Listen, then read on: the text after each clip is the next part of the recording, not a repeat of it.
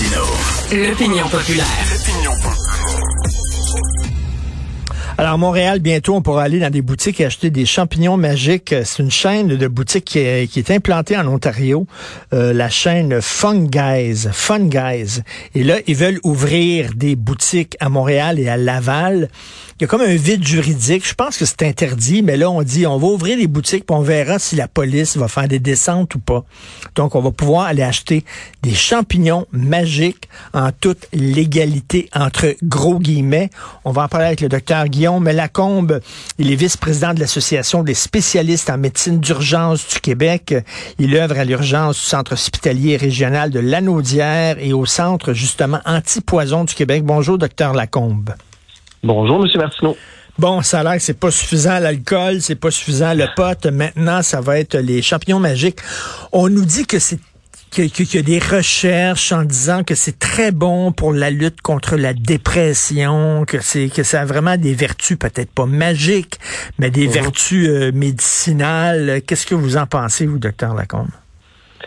Ben, en fait, c'est intéressant quand même parce qu'effectivement, il semble avoir des études en cours. Il y, a des, il, y a des, il y a des recherches qui semblent démontrer qu'il peut avoir un effet médicinal associé à l'utilisation de champignons magiques. Mais il faut comprendre que ces études-là, c'est fait quand même dans un contexte très précis et dans un il y avait un encadrement médical associé ben à oui, ça. Ben oui, c'est pas juste de l'utiliser puis de l'utilisation récréative qui est associée à des propriétés médicinales. Dans les études, dans les recherches qui ont été faites, les patients qui ont bénéficié de ça, euh, ils étaient associés, ils étaient, ils étaient accompagnés d'un professionnel de la santé euh, qui pouvait là, vraiment les diriger puis les encadrer dans leur utilisation de, des champignons magiques. Ben c'est ça. Il y a même des gens qui disent que le LSD pourrait être utilisé euh, comme euh, lutte à la dépression, peut-être, mhm. mais comme vous le dites, dans un cadre très particulier. Là, tu es suivi par un médecin, puis tu pas tu vas acheter des champignons magiques quand ça te tente de triper, puis ça, c'est pas la même affaire. Là. Exactement, c'est pas la même chose. On, on parle d'utilisation récréative, c'est pas exactement la même chose. Puis il faut se rappeler, c'est un peu comme par exemple, on pourrait dire avec le THC ou le cannabis. Ben oui, il y a des propriétés. Hein, il y a quand même, des, il y a dans certains cas médicaux, on peut utiliser le cannabis, mais on parle pas non plus de l'utilisation récréative euh, associée au cannabis. Donc, faut vraiment faire la différence entre les deux. Puis je pense que c'est facile des fois de, de d'essayer de justifier son utilisation en disant ouais, ça peut aider la dépression, mais au bout de la ligne, quel usage on va faire, puis c'est de la manière qu'on l'utilise. Donc ça, c'est vraiment faire attention à ça. Docteur Guillaume, je vais passer pour un vieux schnock, mais ça me fait rien. Euh, ce sera pas la première fois. Euh, J'ai l'impression qu'on est passé d'un extrême à l'autre. Je me souviens d'avoir vu un, film qui date des années 50 où il y a un gars qui euh, fumait un joint puis tuait toute sa famille à coups de hache, tout ça là. C'était comme on, on, on, était trop alarmiste face aux potes puis aux drogues récréatives. On dirait qu'on est passé de l'autre côté. Là, on ne voit que les bons côtés, puis on ne parle plus aussi ben, des côtés dangereux de ces ben, drogues-là? effectivement, vous avez raison. Puis il y a quand même des risques associés à l'utilisation. Par exemple, si on parle des champignons magiques, la substance active à l'intérieur, on appelle ça de la psilocybine. Vous parliez tantôt du LSD, c'est quand même des substances qui sont similaires, qui vont avoir des effets hallucinogènes. Puis c'est, cette utilisation-là de ces substances-là, c'est pas sans risque. Là. Euh, il y a quand même des patients qui peuvent faire ce qu'on appelle entre guillemets des bad trips, hein, qui peuvent ben en utiliser, puis peuvent, puis je veux dire, euh, quand tu es sur un bad trip, ben peut-être que la personne elle va décider qu'elle elle a des ailes, puis elle peut voler, puis elle peut se pitcher de son, elle peut se lancer de son troisième étage de son balcon, puis ça peut être associé à des risques. Puis l'autre chose qu'il faut faire attention, c'est l'accès à ça. Fait que, dans la clientèle, par exemple, chez les enfants, la clientèle pédiatrique, on veut s'assurer que les enfants ne vont pas avoir accès à ces substances-là, puis notamment les adolescents dont le cerveau est en plein développement, puis on ne sait pas c'est quoi l'impact que ça a, toutes ces ben substances-là, sur leur jeune cerveau. Donc, c'est vraiment pas des substances qui sont sans risque. Euh, puis l'autre chose, c'est que dans certaines clientèles, notamment là, chez les patients qui sont psychiatriques ou qui ont des antécédents familiaux de psychose, de schizophrénie, de schizophrénie, ça peut être associé à des épisodes de psychose toxique. Ça peut déclencher des troubles psychotiques. Puis ça, encore là, c'est pas sans risque. C'est ça. Euh, euh le pote, par exemple, de la SQDC, à moins que je me trompe, la SQDC, c'est 21 ans au Québec. Hein. Euh, pour entrer dans la SQDC, d'ailleurs, ça a été très critiqué en disant, voyons donc, mm-hmm. euh, c'est 18 ans en Ontario. Ici, on a dit, bon, on va être prudent. 18 ans, c'est jeune. Euh, là, cette, là, ça, ça appartient pas au gouvernement. Le Fun Guys, là, c'est une entreprise qui est là pour faire de l'argent. On s'entend. Eux autres, ça va être 18 ans. 18 ans pour prendre des drogues comme ça, c'est jeune, non? Ben, en fait, on sait tout de même pour avec le, cannabis, c'est mon ami 21 ans, mais on sait qu'il n'y a pas un âge, il n'y a pas un âge, même à 25 ans, c'est pas, euh, il n'y a pas un âge qui est sécuritaire. Donc on peut se, on peut se poser la question, puis on peut se dire qu'avec probablement que le champignon magique, euh, on est dans un contexte un peu similaire. Donc probablement qu'il n'y a pas un âge sécuritaire, euh, mais effectivement, 18 ans, ça peut paraître jeune là, pour, pour consommer ces substances-là. En même temps, il y a des gens qui vont dire, ben là, l'alcool, c'est 18 ans, puis il y a des gens qui font du binge drinking, des jeunes là, qui, qui, qui, deviennent hyper malades parce qu'ils ont trop bu aussi, là, que c'est aussi mhm. dangereux peut-être que le pot et les champignons magiques. Là. Vous avez bien raison. En fait, euh, c'est un choix de société qu'on fait. Mais moi, ce que je trouve quand même inquiétant dans le contexte actuel des champignons magiques, c'est que là, on va ouvrir des boutiques dans un contexte où la légalité est dans un flou juridique. Oui. Puis, quel est, quel est cet accès-là? Comment est-ce qu'on va contrôler ça? Actuellement? Euh, ça me semble inquiétant quand même de voir qui, va pouvoir avoir accès à ça. Puis qu'est-ce que comment le gouvernement va réagir à l'apparition de ces substances, de, de, de ces de ces de ces kiosques-là de ces boutiques-là? Et vous, euh, vous êtes euh, au centre anti-poison, vous êtes à l'urgence. J'imagine, il y, a, des. Est-ce que vous envoyez des ados, par exemple, qui commencent à fouiller dans la pharmacie de leurs parents, puis qui prennent les antidépresseurs de leurs parents, puis des trucs comme ça? Assez régulièrement, je vous dirais, ah c'est quelque chose qu'on voit quand même.